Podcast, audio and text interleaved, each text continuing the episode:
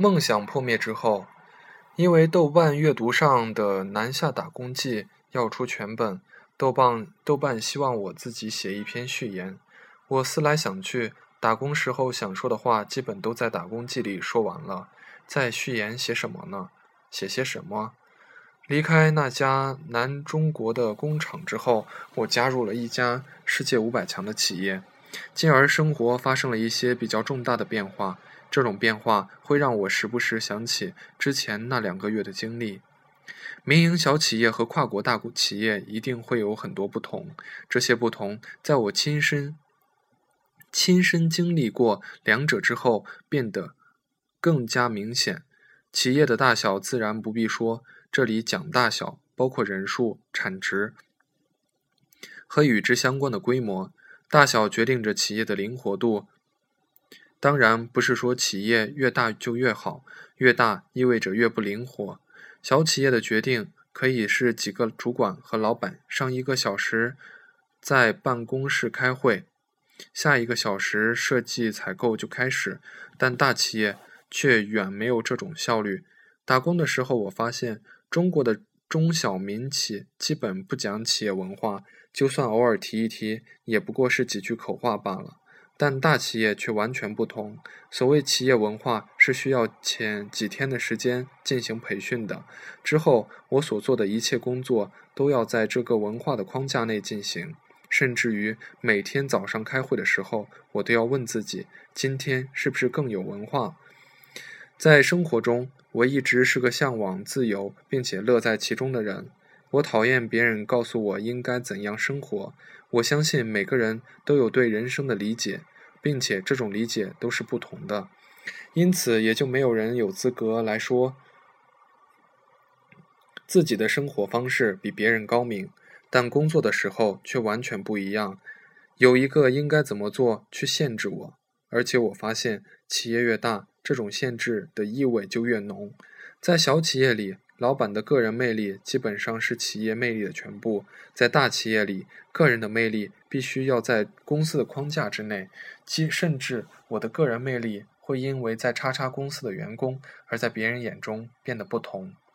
实话讲，上面的一些不同可能很难有一个孰优孰劣的结论，但有，但是有些时候的一些不同却让我为中国的小民企。而感到揪心，在这家世界五百强的大公司，我们非常讲究诚信，诚信具有一票否决权。也就是说，如果你有不诚实的行为，只要被发现，职业生涯一定会被断送，没有例外。我甚至听说有人因为十块钱解释不清楚而被公司开掉的。无论对于什么规模到公到公司，诚信都很重要。但是我打工的那家小工厂和许许多多我听说类似的工厂，诚信都是一个大问题。老板手下的员工和供应商的关系似乎总是那么不清楚。我自己也思索过这类似事情。面对不忠诚的员工和滑头的供应商，现在这家大企业所能做的很简单：将员工开除，将供货供应商除名。但是对于资源本身就不多、话语权又少的可怜的小民企来讲，似乎很难做得这么潇洒。除上面所说的一些不同，大企业和小企业却又有一些惊人的相似之处。当时打工的时候，我发现员工们很喜欢抱怨，大家抱怨工作、抱怨工资、抱怨生活。我当时想，也许是因为企业太小、平台太小，员工们看不到未来吧。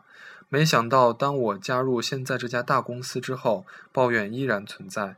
这让我一下子想到了当年去冰岛的时候，坐了一辆城际大巴。中间在休息站休息的时候，我和那个大巴车司机聊天。在那个世界上最幸福的土地上，我惊异地发现，那个大巴车司机满嘴牢骚：税收太重，夏天天太长，冬天天太短。连个破尼康单反都比你们中国贵很多，等等。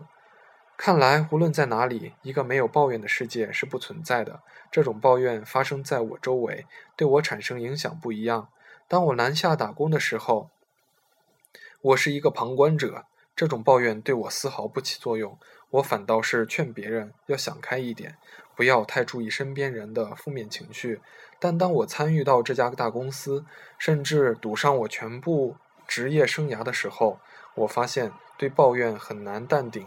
任何风吹草动，我都想参与进去，知道一二三，整个人变得浮躁。一八五九年，狄更斯说：“这是最好的时代，这是最坏的时代，这是智慧的时代。”这是愚蠢的时代，这是信仰的时代，这是怀疑的时代，这是光明的季节，这是黑暗的季节，这是希望之春，这是失望之冬。人们面前有着各样事物，人们面前一无所有。人们正在直登天堂，人们正在直下地狱。从那之后，这句话就好像一个梗，被无数无数次提起。兴许这就是世界本身的样子。如果说之前我能淡定下来，全靠自己有一个终极梦想，那么加入这个这家大公司，更让我感到沮丧的是，我的那个梦想被很多业内人士证明是空想，永远不可能实现。就这样，我在找到自己终于想做的事情之后，梦想却破灭了。我变成了一个没有梦想的人。